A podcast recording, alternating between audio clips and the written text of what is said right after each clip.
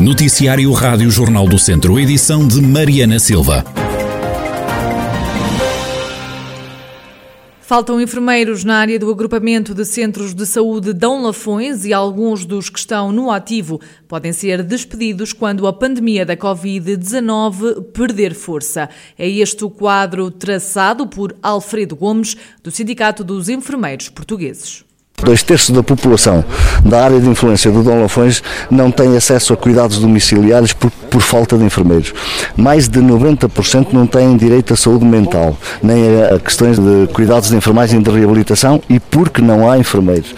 Para além disso, só existem cinco enfermeiros na unidade de saúde pública neste acesso, o que quer dizer que é urgente que se reforcem estes enfermeiros, como se isso não bastasse temos alguns enfermeiros no acesso de Alafões que foram contratados com, com os contratos ao abrigo de Covid com 4 mais 4 meses, que estão a cessar. Não há admissão de enfermeiros e prevê-se que esses enfermeiros, cessando os contratos, possam ser despedidos.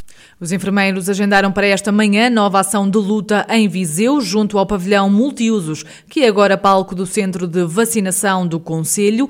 Estes profissionais defendem que a pandemia da Covid-19 veio tornar mais evidentes os problemas que já existiam no setor da enfermagem. O sindicalista Alfredo Gomes lamenta que a contratação de novos profissionais esteja a acontecer de forma lenta há concursos e há um compromisso via o Orçamento de Estado de admitir mais de mil enfermeiros durante o ano de 2021, sendo que metade seriam no primeiro semestre. E chegamos a abril e esses dados ainda não estão levantados, a gente está mesmo a ver como é que, como é que esta admissão vai ser feita. Vai ser feita uh, devagarinho, a passo de caracol. E isso é o que nós não queremos, até porque não é para hoje, era para ontem, já que eles eram necessários. O que é certo é que estes enfermeiros estão a fazer horas e horas e horas a mais. Temos aqui enfermeiros que desde o ano passado praticamente folgas não têm tido, não gozaram férias. É disto que estamos a tratar. Alfredo Gomes acrescentou que seriam precisos entre 40 a 50 enfermeiros a mais no ACES Dom Lafões para o serviço ficar assegurado. Os profissionais de enfermagem estiveram esta manhã em protesto em frente ao Centro de Vacinação de Viseu. Pedem a entrada de novos quadros no Serviço Público de Saúde. E o Governo aprova hoje as medidas para a última fase do plano de desconfinamento, medidas que entram em vigor na próxima segunda-feira. Além do regresso dos grandes eventos exteriores e dos interiores, neste caso em grupo, com diminuição da lotação, a quarta e última fase do plano de desconfinamento prevê o levantamento das restrições horárias dos restaurantes, cafés e pastelarias, que têm de limitar a seis o número de pessoas nas mesas no interior e a 10 nas esplanadas. O regresso de todas as modalidades desportivas e da atividade física ao ar livre e nos ginásios, bem como dos casamentos e batizados, embora com apenas 50% da lotação, também constam do plano. As medidas podem ser revistas se Portugal ultrapassar os 120 novos casos de infecção por 100 mil habitantes em 14 dias ou se o índice de transmissibilidade do vírus, o RT, for superior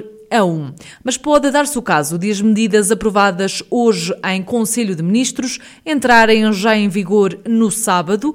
Pelo menos é essa a esperança da Associação de Hotelaria e Restauração e Similares de Portugal, que já apelou ao governo para que não deixe para segunda o que pode fazer sábado, como adianta o vice-presidente da Aresp, Jorge Loureiro. Expectativa é grande. A Aresp ontem fez sair um comunicado dando conhecimento e fazendo um apelo para que o Governo, hoje em Conselho de Ministros, pudesse antecipar aquilo que se prevê para segunda-feira, que é exatamente a reabertura com menos restrições na segunda-feira. E para que esperar segunda-feira? se é possível, que não há nada que justifique que não possa acontecer a antecipação dessa reabertura eh, para sábado ou domingo, até porque são os eh, fins de semana aqueles que são mais interessantes do ponto de vista do negócio e também porque estamos no domingo em cima de uma data importante que traz muito tráfego e que as famílias querem comemorar, que é o Dia da Mãe.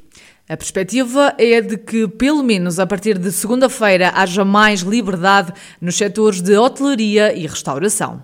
O que sabemos é que perspectivamos que segunda-feira se possa realmente desconfinar a um ritmo muito mais profundo e possamos ter uma liberdade de atuação dentro dos espaços de restauração e de hotelaria diferente do que temos, mas não é garantido que venhamos a ter toda disponível para a restauração todos os, todo o espaço e também do ponto de vista dos horários, não sabemos se eles eh, irão ter, deixarão cair todas as restrições. Jorge Loureiro, vice-presidente da Associação de Hotelaria e Restauração e Similares de Portugal, os setores estão expectantes em poderem abrir sem tantas restrições ainda antes de segunda-feira. Foram diagnosticados 10 novos casos de Covid-19 nas últimas horas na região. Só o Conselho de Lamego comunicou seis novas infecções pelo novo coronavírus. Carregal do Sal registrou quatro novos casos. No total, e desde março, a região contabilizou 28.734 casos, pelo menos 26.541 recuperados. A lamentar, há 648 mortes associadas à pandemia. O presidente da Câmara de São Pedro do Sul vai recandidatar-se a um terceiro mandato à frente da autarquia. O objetivo por detrás da candidatura é continuar projetos já iniciados e para ver concretizados outros que estão ainda a arrancar, como explica Vítor Figueiredo ao fim de, do segundo mandato, cheguei à conclusão que ainda há muita coisa para fazer, há uma série de obras que neste momento se vão iniciar a curto prazo, obras essas que conseguimos fundos comunitários para todas elas, e tendo sido, tendo sido na minha altura que efetivamente se arranjou esse dinheiro para todas essas obras, a verdade é que também gostaria de ser eu a inaugurá-las. Vitor Figueiredo mostra-se confiante em mais uma vitória e até diz ser capaz de aumentar a margem de vereadores para o Partido Socialista. Eu estou tão confiante que numa situação em que neste momento da parte do Partido Socialista temos cinco elementos e da parte da oposição tem dois, eu tenho que lhe dizer que estou tão confiante que poderemos aumentar essa margem de 6 para 1.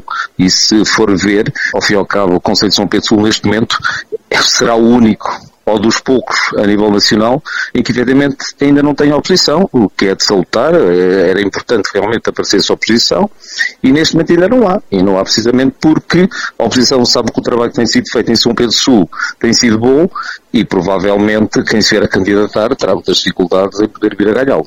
Vítor Figueiredo, presidente da Câmara de São Pedro do Sul, que se candidatou a primeira vez em 2013 pelo PS. Em 2017, recandidatou-se novamente e este ano está novamente na corrida às autárquicas.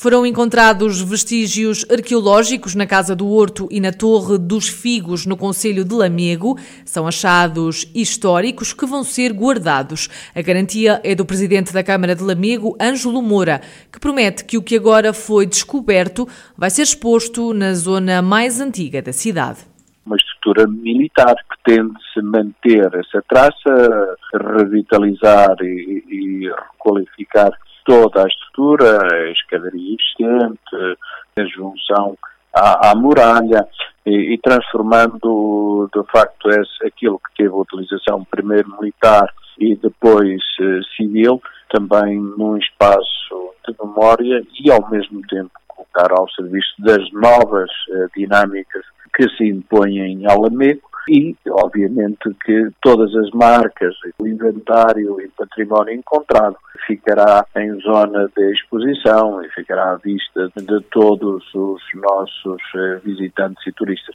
Ângelo Moura, o presidente da Câmara Municipal de Lamego, os achados arqueológicos surgiram durante as obras no bairro do Castelo. O investimento nestas obras ronda os 700 mil euros.